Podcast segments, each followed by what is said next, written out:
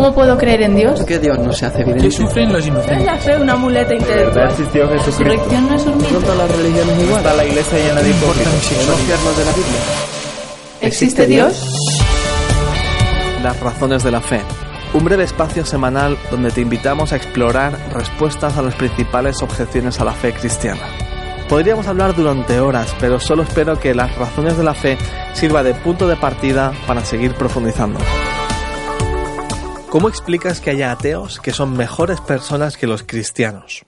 No cabe duda de que, aunque en la televisión casi siempre se pinte al personaje cristiano como a un santurrón, la realidad es que a menudo el que no cree en Dios es mejor persona que una que sí cree. Desde luego ese es mi caso. Yo no soy, por ejemplo, un médico sin fronteras que lo ha dejado todo por los demás. Hay ateos o personas de otras religiones que son mucho mejor que yo. Lo primero a decir es que hacer generalizaciones siempre es peligroso. Hay ateos ejemplares y hay ateos en la cárcel. Hay cristianos coherentes y hay cristianos cuyas vidas dejan mucho que desear. ¿Cómo es posible? ¿No deberían los cristianos ser ejemplos morales como resultado de su fe? Puede que pienses, ¿para qué interesarme por el cristianismo si mi vecino ateo se comporta igual de bien? Me gustaría responder con tres matices importantes. Primero, el cristianismo no mantiene que para querer hacer el bien tienes que ser cristiano. De hecho, ya en el primer capítulo de la Biblia vemos algo muy importante. Dios hace al ser humano a su imagen y semejanza. Dios es un ser moral y escribe su ley en nuestros corazones. Por eso tenemos conciencia. Y por eso existe el bien y el mal. Por eso, el encontrar a personas, sean cristianas o no, que reflejan su carácter es precisamente lo que deberíamos esperar, aun cuando estas personas quizás no lo reconozcan.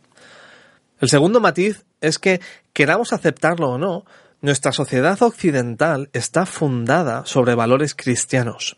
Una vez más, falta tiempo para poder explicar esto mejor, pero es tan fácil como mirar los valores que defiende el famoso ateo Richard Dawkins, como son la dignidad del individuo, el valor de la vida, la igualdad de género, la compasión, y preguntarnos de dónde vienen.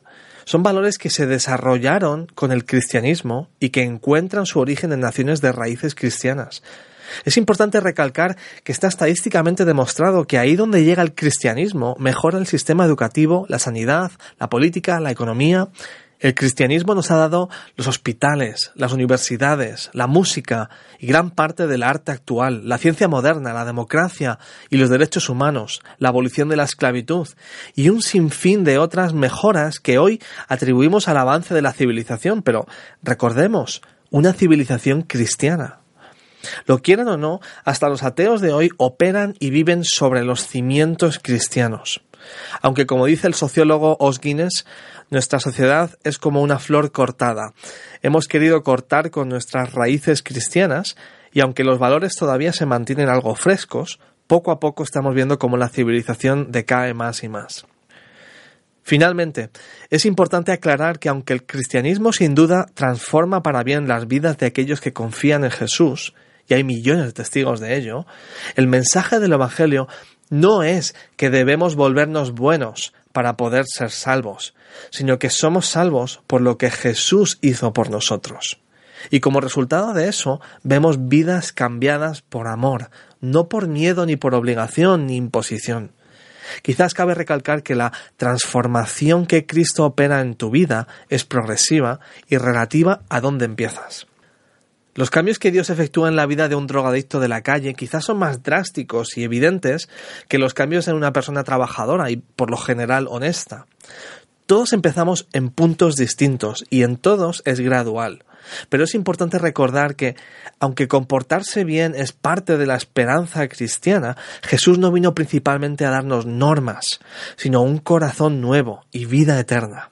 Como dice Rabbi Zacarías, Jesús no vino para que los malos se vuelvan buenos, sino para que los muertos cobren vida.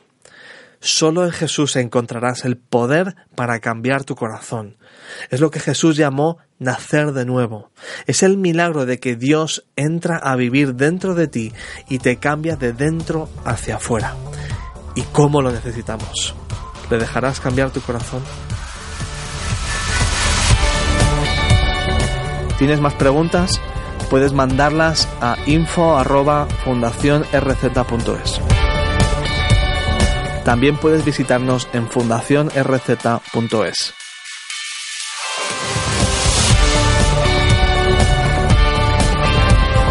Esta es una producción de Radio Encuentro, Radio Transmundial en España. Visítenos en radioencuentro.net.